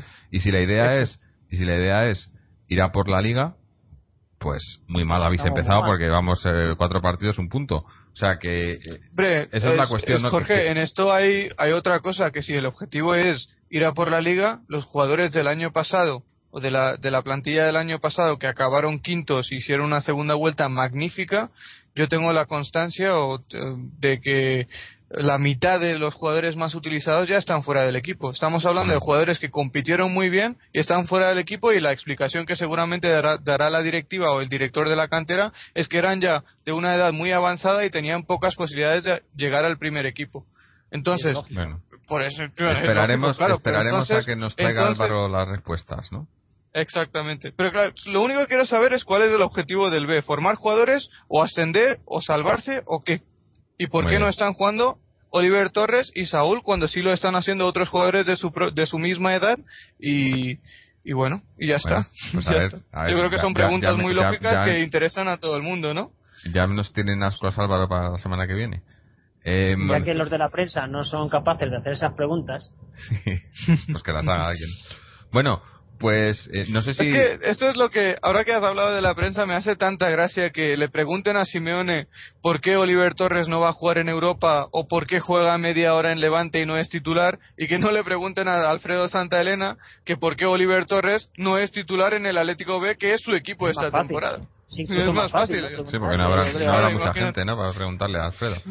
Hombre, Alguien habrá, algún, los periódicos cubren el B. Pero no, las no, no, es lo mismo claro. que con el primer equipo, me refiero, que será mucho más sí, fácil a- a- acercarse a él, ¿no? Y preguntarle, digo. Por eso, que es mucho Claro. más fácil para el periodista. Yo creo que es más difícil hacer una pregunta a Simeone que tiene más prestigio que a Alfredo, ¿no? Mm. Simeone te puede morder incluso, entre comillas, tiene más tablas. El otro Sí. le vas a controlar tú más. En fin, bueno, eh, que, que nos hemos pasado y no hemos hecho lo mejor y lo peor del partido, volviendo al, al primer equipo. Y ya para ir un poco ya terminando el tema, si os parece, vamos con, con esta sección, ¿no? Así que eh, empezamos por, por, por- pues por Álvaro, que es el que, el, el que menos ha participado ahora mismo. Álvaro, lo mejor y lo peor Sí. para ti de este partido. Vamos a ver. Mm, lo hemos hablado ya casi todo como de costumbre. Pero bueno, por ser concisos, lo mejor mm, para mí Diego Costa del partido, por todo lo que se ha dicho. Y también lo mejor en cuanto a la victoria que nos deja, pues como creo, primer equipo de Madrid en la clasificación y por delante de, del Real Madrid con tres puntos por delante a Sabía falta que un partido y eso hace mucho tiempo que no que no sucedía y que bueno con esa con esa proyección de que si se consigue la victoria contra el Betis el Atlético de Madrid será segundo eh, a dos puntos de- de- del líder no yo creo que mm, eh, tenemos que estar preparados para asumir esa esa esa expectativa es Mm. decir eh, probablemente Barcelona y Real Madrid no van a conseguir no van a hacer las ligas que han hecho estos últimos años y lo que deberíamos de, de- de- pensar y tener en mente que es una oportunidad, como ya hemos hablado desde hace muchas semanas, es una oportunidad este año para que el Atlético de Madrid se consolide y para que el Atlético de Madrid se, se haga se haga ver y se haga más grande de lo que de lo que ha sido en estas últimas en estos últimos tiempos con, con esas victorias en, en Europa. Entonces, bueno, eso es la parte positiva y la parte negativa, pues hombre, evidentemente lo daré a Godín y a Miranda por esos 10 minutos, porque evidentemente sí han sido 10 minutos de conjunto en los que el equipo no ha sabido, bueno, ha desconectado completamente y se ha desconcentrado. Mm, Pero bueno, yo creo que la gran, pa- gran parte de culpa la tienen estos dos jugadores eh, que no han cubierto bien esas jugadas y no han resuelto para nada porque el equipo se puede desconectar, pero estos jugadores no pueden cometer errores que yo creo que han sido importantes y por mucho que hayamos ganado, no puedo dejar, eh, no puedo olvidar que hemos encajado tres goles en un partido de locales contra el Rayo Vallecano. Entonces, Sí. pues Yo coincido contigo, yo creo que, que sí, que lo, lo, lo peor ha sido eso, ¿no? Que esa pájara de, de, de, de- de la mayoría del equipo, pero sobre todo de la defensa, ¿no? De, no solo, no solo, no solo Godín y Miranda, sino también Juan Fran y, y Felipe Luis, ¿no? En esos goles eh, les hemos dado muchas facilidades y, y eso no, no, no se le puede permitir, pese a que íbamos ganando 4-0, da igual que vayamos 4-0, 8-0, esos errores no los puedes cometer y, me- y estoy seguro que, que Simeone ha- les, ha- les habrá echado la bronca después del partido porque porque no a, a- un, a un futbolista profesional no le puede meter tres goles seguidos igual. Eh, el mismo error tres veces seguidas vamos es, es que eh, llega a haber 10 minutos más y nos hacen otro otro dos o, eh, haciendo lo mismo no y, y- y hubieran entrado igual. Eh, eso eh, por el lado negativo. Por el lado positivo para mí yo me quedo con, con el inicio de la temporada en general. Con quizá un poco titubeante en ese primer partido frente al Levante, pero ah, de ahí- a partir de ahí pues hemos ido cogiendo el ritmo y yo creo que ahora mismo estamos en un momento muy bueno que hay que saber aprovechar y seguir llevándolo hacia adelante, que creo que Simeone lo va a hacer. Y, y, bueno, eh, eso, eh, estamos ahora mismo ahí arriba, eh, bueno, arriba, está- todavía eh, con un partido menos, pero eh, las sensaciones son muy buenas para este inicio de temporada y eso, como decíamos, hace mucho tiempo que no, que no se decía en el Atleti. Eh, sobre todo eso, cuando estamos llevamos tres jornadas más la Supercopa y, y, todavía no estamos quejándonos, ¿no? como nos ha pasado otras veces y eso, eso yo creo que es una buena señal. Pero bueno, vamos con los demás. Mojit, para ti, lo mejor, lo peor. Sí, lo mejor, pues eh, coincido prácticamente en todo, ¿no? Con vosotros. Y quiero dar eh, una estadística, eh, como no podía ser de otra forma también, y es que los primeros 35 partidos oficiales de Simeone con el Atlético de Madrid tienen el siguiente desglose de resultados. 22 victorias, 8 empates y 5 derrotas. Y si eso lo extrapolamos a una temporada de 38 partidos, sumaríamos 80 puntos, que son los puntos que, que pedía Fernando en el último programa cuando estábamos eh, debatiendo sobre la victoria y lo que supone ganarle al Chelsea en la Supercopa de Europa de la forma en la que lo hicimos y, y con la con la contundencia con la que con la que ganamos a un equipo que peleará por la por la Premier no yo personalmente dije que, que ese partido tiene que suponer un antes y un después en la historia eh, de un club. Tiene que cambiar definitivamente la mentalidad de, un equipo tiene que fortalecer ese ese espíritu ganador que ha ido metiendo Simeone al equipo eh, durante esta bueno durante estos 35 partidos. Y sí es cierto que, que quizá el 4-3 y de la forma en que llegaron los últimos tres goles nos, nos deja un sabor un poco agridulce pero a fin de cuentas pues eh, hay que quedarse con el gran comienzo de temporada que ha hecho el equipo que no conoce la derrota. A los primeros cuatro partidos pues ha marcado creo que son 13 goles solo ha encajado 5 sí que se está mostrando sólido en defensa, se está mostrando muy, muy, muy eficaz y muy demoledor en ataque. Y generalmente, pues es un equipo que, como todos hemos dicho, es muy difícil de ganar, es muy, muy competitivo. Y lo negativo, pues diré, pues eso, el hecho de que Oliver Torres no esté teniendo protagonismo en el Atlético de Madrid B, que es un hecho para mí inexplicable. Y espero con ansias la respuesta que vaya a traer Álvaro la próxima semana. Muy bien. Bueno, por último, Fernando. Fernando, lo mejor, lo peor. Lo mejor, el partido de Diego Costa, que se ha consolidado como una referencia atacante y que merece más minutos de juego. Luego los goles de los mediocampistas, de Coque, de, Mario Suárez y de Arda, que es muy importante que metan goles, porque el año pasado apenas aportaron en ataque y es importantísimo. No puede ser que Falcao meta todos los goles. Y luego lo negativo, la defensa. No solo los centrales, como ha dicho eh, Álvaro, han tenido culpa también, sin duda, pero también los laterales, porque a mí me desquicia el típico lateral que deja centrar. Es que el lateral no puede dejar centrar, tiene que ponerse por lo menos en medio y tapar el centro. Si tú dejas central, también eres culpable de que el centro vaya al delantero. O sea que también Felipe Luis y, y Juanfran les meto en el mismo saco que a Miranda y Godín en cuanto a los goles. Muy válido todo ello. Eh, bueno, pues una cosa antes, ahora que comentaba Mojit, el tema de la, de la mentalidad, ¿no? Después de, ese cambio de mentalidad después de, la final de la Supercopa, es quizá una cosa que, yo he visto hoy, ¿no? El, equipo eh, se ha visto en todo momento, se ha sentido superior al Rayo, ¿no? Pese a que había dificultades y en el campo no, no estaban todas las, las, las, cartas de su lado y demás, y sobre todo, pues eso, luego con el 4-0 y nos han podido remontar tres goles, pero aún así yo he visto al equipo con mucha confianza, ¿no? Una confianza que, que, es una es otra buena señal, ¿no? La duda lo de fuera de casa. Sí, bueno, ahí, en casa no tengo dudas. Ahora veremos. La duda es fuera de casa, es, ahí siempre esa duda. Ahí es donde lo veremos, ¿no?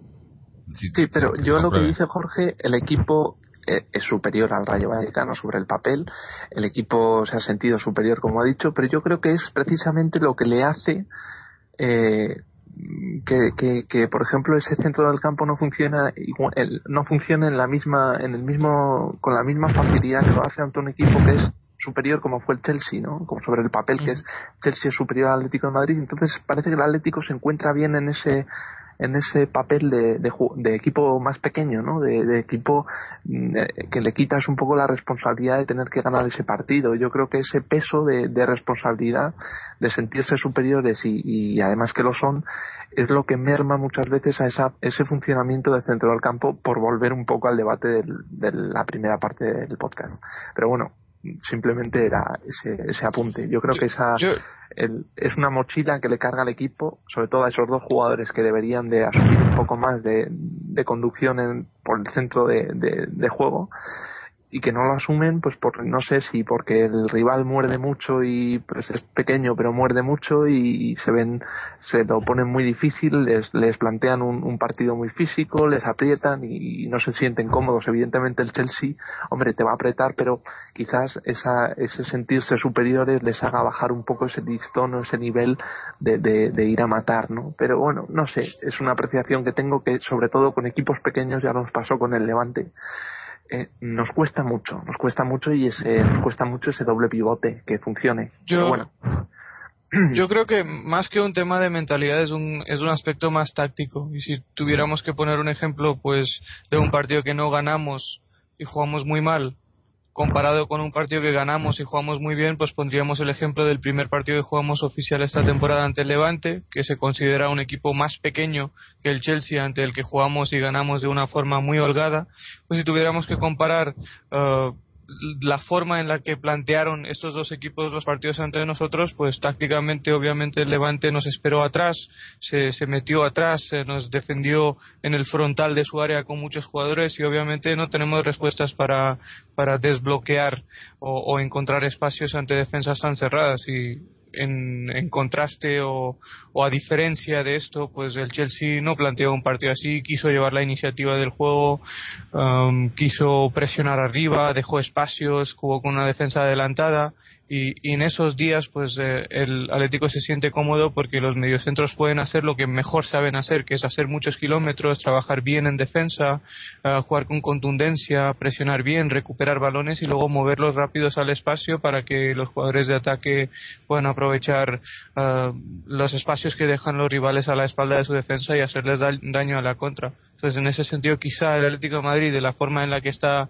uh, confeccionada la plantilla sea un equipo más sólido y más competitivo ante equipos grandes que ante equipos pequeños. No quiero decir que sume menos o más puntos ante unos y otros, no. Obviamente los equipos pequeños tienen sus características, sus debilidades y sus, sus, y sus virtudes, ¿no? Pero sobre el papel, pues si estamos enfocando el debate hacia los mediocentros, pues obviamente los mediocentros que tenemos con las características que tienen les va a costar mucho más ante equipos pequeños que se encierran que ante equipos grandes pues que dejan jugar y, y, y plantean partidos un poco más abiertos, ¿no? Claro. Y no te olvides de una cosa, que en la Liga Española, en Primera División, hay más equipos pequeños comparados con el Sí, Atlético sí. de Madrid que equipos grandes, Sí, con lo cual... yo sabía que- hay que pequeño- ibas a decir pequeño- Ahora hay un pequeño Sí, bueno, problema, quiero decir que, es que por ejemplo, el en- en próximo este caso- partido, el próximo partido contra el Valladolid va a ser, mm, no quiero decir un calco que, que, el- que pasó en, en- con el, el Levante, con el, No, en Valencia con el Levante. ¿eh? Sí, sí. Eh, Álvaro, este, Fernando, Bueno, déjame. más, ya veremos. Estoy, Ataca más que, entiendo Levante, digo, ¿eh? perfectamente lo que entiendo perfectamente lo que has dicho y de ahí de ahí también entiendo la preocupación que, que tenéis y que tenemos todos sobre lo que puede hacer este Atlético de Madrid fuera de casa.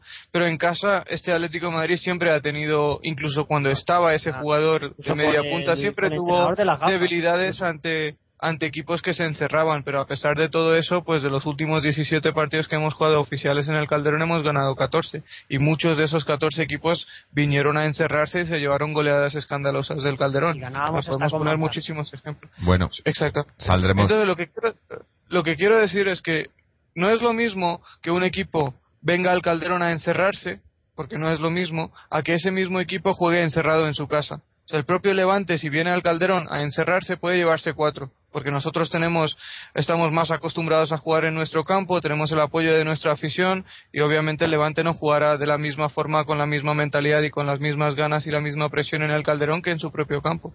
Entonces, el problema lo tendremos cuando equipos pequeños como dices, como el Levante, el Rayo Vallecano, Valladolid, Osasuna, lo que tú quieras, eh, planteen partidos cerrados en su propio campo. Ahí es donde habrá que medir la capacidad de Simeone como entrenador y, y la inteligencia de los jugadores para, para poder sacar esos partidos adelante. Y yo Bueno, estoy seguro de que Saldremos, los- lo haremos. digo, saldremos de duda la semana que viene, ¿no?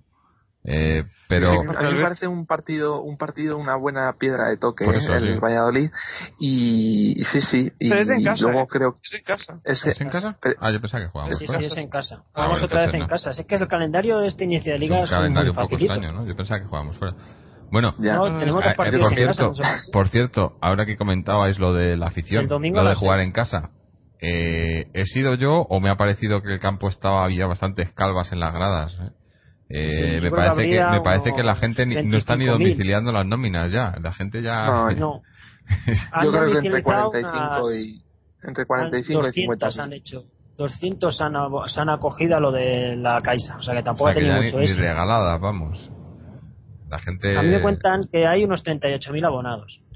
Más o menos, así en cifras redondas. Mm, Si teniendo en cuenta que el campo cabe en 55.000, pues si no van todos los abonados se complica mucho la cosa. Mm. Porque ya yendo con todos los No, abonados. porque habría hoy, hoy supuestamente era, 10.000 era un derby, ¿no? Eh, No, hombre, había me ha 2.000 parecido del que había Rayo. bastante gente. Por eso digo. Había sí, dos. pero había, yo he visto bastantes calvas, ¿no? Yo me, me imaginaba que estaría el campo más o menos lleno, un domingo por la noche, todavía en No, septiembre, pero jugando contra el Rayo, que me imagino que iría bastante gente de Vallecas, La ¿no? gente de los pueblos le viene muy mal. Mm, puede ser. Porque llegas a casa casi a la una de la noche. El próximo día que es con Valladolid a las 6, seguro que hay mejor entrada. Bueno, pues ya veremos. Bueno, pues, pues yo no creo, creo que haya. Los niños hoy no han ido. Sí, niños, no, los domingos es difícil. Eh, pues nada, ya veremos la semana que viene en ese partido en casa. Pero antes recordar que tenemos el, el jueves tenemos el partido de, de Europa League contra el Japón de Tel Aviv en Ah, Israel. Eh, el jueves a las 7 es, me parece, o Sí, a las 7. el jueves a las 7. Así que nada, me imagino grabaremos el, el podcast después del partido. Pero bueno, supuestamente rival fácil. Que, que bueno, todo esto ya sabemos lo que quiere el decir. Es bueno en baloncesto. Sí. Baloncesto son buenos. Pero bueno, eh, primer Tiene- partido de, de la Europa al- League de esta temporada, ¿no? Al portero famoso ex del PSG que es Apuel Apoula Edel, que lo conoceremos todos por una serie de cantadas que hizo en su etapa en el, en el Paris Saint Germain. Sí. Ah, bueno, pues a ver, si, de a verlo ver si- a ver nos regala alguna el, el jueves también, ¿no? Pero bueno, eh, empieza la andadura en Europa. No, no, no tiene, no, no tiene, no, sí, iba a decir que no tiene mal equipo, pero vamos, Bueno, no, no está ni mucho menos a la altura de, de nuestro, Nada, de nuestro equipo. Bueno, Nada, esto hay que ganarlo. Es que, sí o es sí. que Hay que empezar ganando estos partidos. esa, esa ¿no? coletilla de que no tiene mal equipo, en fin. No, Ya- bueno, ya digamos, eh, No son yo esperaba, no, no, no, no, voy a, no, no, no, no, no, no, va a ser un partido que habrá que jugarlo y habrá que meterle intensidad para competir No e intentar no te vamos a ganar 0-4 o 0-5, pero ganar un 0-2 yo Sí, creo que pero sí. cu- cuando dije que no tiene mal equipo es que yo me esperaba un equipo con jugadores completamente desconocidos y veo que hay algunos jugadores que tienen experiencia en grandes ligas europeas como puede ser el caso del propio Pansil que creo que jugó contra nosotros en la final que le ganamos al Fulham hace unos años Sí, sí. está Jemba Jemba está Benaim unos cuantos jugadores que, que tienen cierta experiencia y que y que bueno pues competirán ante Pero ya ha nosotros venido Samuel. Mm. Bueno, ya veremos. El jueves Sí, sí, veremos, pero yo me imagino que, que, que, que ganaremos ese partido. ¿no? Eh, hay que empezar con buen pie en Europa. Me Hay imagino que, Simeone lo, lo, lo querrá así. Y, y, y, en- y sobre todo, pues eso, en Europa en fase clasificatoria, pues lo mejor es eh, sacar los puntos cuanto antes ¿no? y tenerte la, la clasificación asegurada cuanto antes. Me imagino que saldremos a por todas, así que no, no creo que haya ningún problema. Pero bueno, ya hablaremos de ello el jueves por la noche, a ver, a ver, a ver cómo será. Eh, vamos a ir cerrando el programa por hoy, eh, hora y media ya, eh, y bueno, eh, como digo, eh, bueno, entonces, dime. entonces, perdón, la, la pregunta esta que, que tengo encargada para la semana Para- que viene, sí. Son dos preguntas, domingo. dos preguntas. Sí, bueno, las dos preguntas, mejor el domingo que es, digamos, Sí, sí, el la- para la liga, la volvemos a la en liga, prime, sí. en prime time En plan- eh, y sí. dejamos un poco la Europa League de y lo bueno, dejamos en suspense, decir, para los que nos estén escuchando ahora que no que no puedan escuchar entre semana porque hay trabajo y tal, pues bueno, que sepan que el fin de semana que viene, con el partido del Valladolid, esas dos respuestas a, a las preguntas de, de Mojit, de por qué no juega Oliver Torres. ¿no? Vale. Eh, bueno, Bueno. an- antes de terminar, eh, como siempre, recordaros eh, que podéis visitarnos en nuestra página web www.atleticontreses.com eh, donde podéis escuchar todos, eh, este programa y todos los anteriores, dejarnos vuestras vuestros comentarios a los programas eh, o mandarnos cualquier cualquier sugerencia, cualquier duda. También podéis eh, leer los, los blogs y artículos eh, de los colaboradores y tener acceso a nuestras secciones en las redes sociales, en Twitter, en Facebook, en YouTube, suscribiros al podcast a través de, de iTunes o, o de suscripción RSS y demás, y bueno, y para cualquier cosa. Eh, no sé si alguien tiene algo más que añadir antes de que cerremos. Yo, yo, yo tengo una cosa. Yo tengo una cosa que no sé si será lo mismo que quiere. bueno, yo, pues. Yo, solo a lo que a lo que acaba de decir digo, perdón, lo que acaba de decir Jorge de las redes sociales y tal.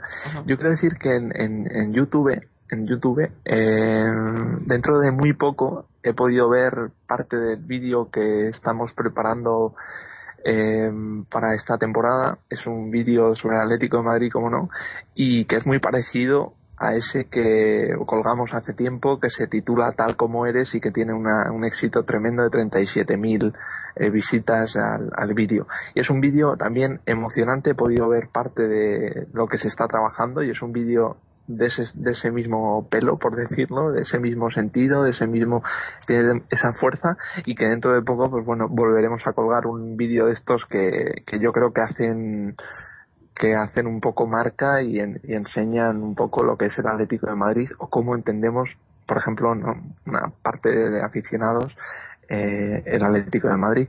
Entonces eso que de aquí a final de año habrá un nuevo vídeo más o menos de, del tipo de tal como eres que ha tenido tanto éxito eh, en, en YouTube. Y nada más.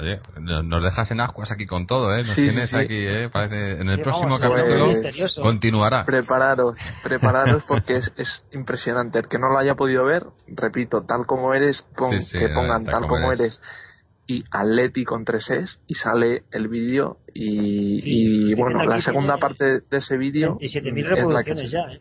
Claro, claro. 37.000, sí, sí, es una, es una pasada. bueno, y Mojit, ¿qué quieres decir?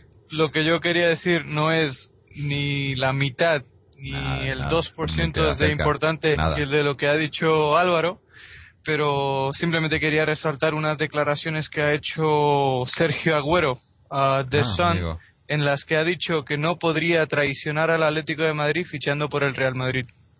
A ah, buenas horas. Eso dice ahora, ¿no? Pero lo ha dicho él o lo ha dicho su suegro, su padre, su tío, el representante, en inglés, en español. El amigo del vecino. Eh, Aparentemente son declaraciones que ha hecho él al periódico. Aprendido a hablar en inglés. Ya extraña mucho. No lo sé. Bueno. No, lo sé. Yo he leído las declaraciones, no he, las he escuchado. Se habrá perdido en la traducción, ¿no? Eh, Lo mejor de Agüero es que este martes venga aquí a un campo de la capital de España y me queda un golito. Eso, que, que, le siga la racha para el Madrid.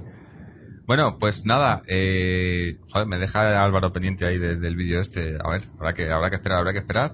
Y nada, daros las gracias a, a los que estáis aquí hoy, a los que no habéis podido estar, a los que nos estáis escuchando, a, y bueno, dar las gracias también a, al Cholo y al equipo por, por, por, darnos eso, otra victoria más y esperar que el jueves podamos estar aquí hablando una vez más de otra victoria.